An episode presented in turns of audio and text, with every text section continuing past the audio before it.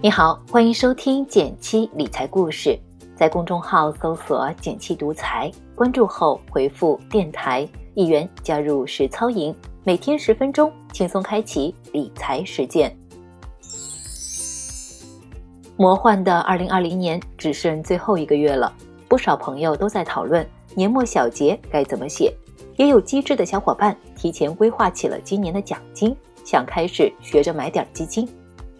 万事开头难，不管做什么事，把开头给捋顺了，之后都会顺利轻松很多。简七为基金新人的你整理了一份养鸡指南，希望二零二一年陪你一起养出好鸡。基金购买一般有三个渠道，分别是官网、银行和第三方。针对这三个渠道，我们整理出了优缺点供你参考。第一个渠道是官网。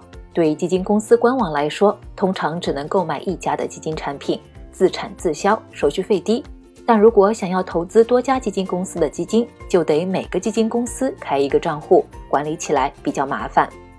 第二个渠道是银行，各大持有基金销售牌照的银行 APP 中有着多家基金公司的产品供投资者选购，但是这个途径一般交易费率不打折，手续费相对较高。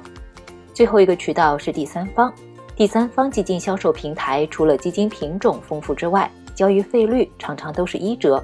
唯一的缺点是一般银行卡支付会有限额，不方便大资金操作。在知道了购买基金的三个渠道之后，就可以根据偿还期限的不同，分为短、中、长期债券。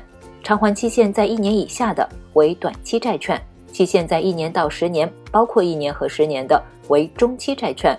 偿还期限在十年以上的为长期债券，大家可以根据资金的空闲时间选择相应的种类。在挑选的时候，还可以看这四个方面。第一个方面，看基金结构，债券占投资百分之八十以上的基金就可以叫做债券基金了。债基可以投资的品种中，风险排名分别是股票大于可转债，大于公司债或者是企业债，大于地方政府债，大于金融债。大于国债，风险越高，期望收益率越高。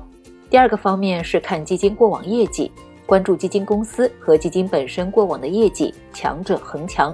建议大家选择口碑好的基金公司，选择过去业绩比较好和比较稳定的基金。第三个方面看基金经理，债券基金的本质其实就是基金经理帮大家买债券，所以基金经理的从业时长和过往产品的业绩至关重要。第四个方面看基金费用，不同债券基金总费用之间最高差异有两到三倍之多，可以货比三家，多比较一下，再考虑选择同等基金中费用较低的产品。关于基金的配置，如果想操作简单，纯债基金加指数基金这个方案是没有问题的。如果资金量比较大，而且你之前没怎么接触过高风险投资的话，建议先以稳健的产品为主。再慢慢分出资金的一部分配置高风险的产品，一步步来，不着急，稳稳增长是关键。如果过早的把大笔资金放在自己承受不了的高风险产品上，是不利于真正把收益赚到手的。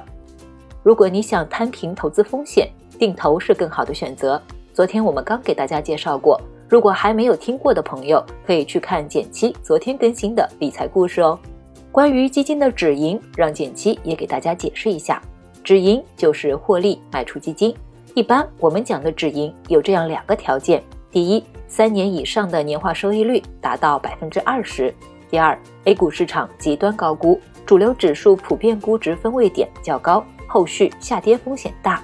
如果根据短短几天的收益来止盈，有两个坏处：第一，极度依赖于预测市场，然而市场是不可预测的。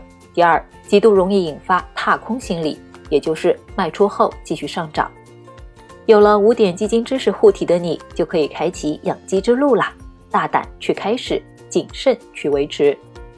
另外，投资理财讲究多样性，拥有了基础养鸡知识之外，你还需要补充更多不同种类的理财产品知识，丰富自己的理财途径。这样可以让自己的投资计划更加合理，也就是在安全和收益中平衡的更加好。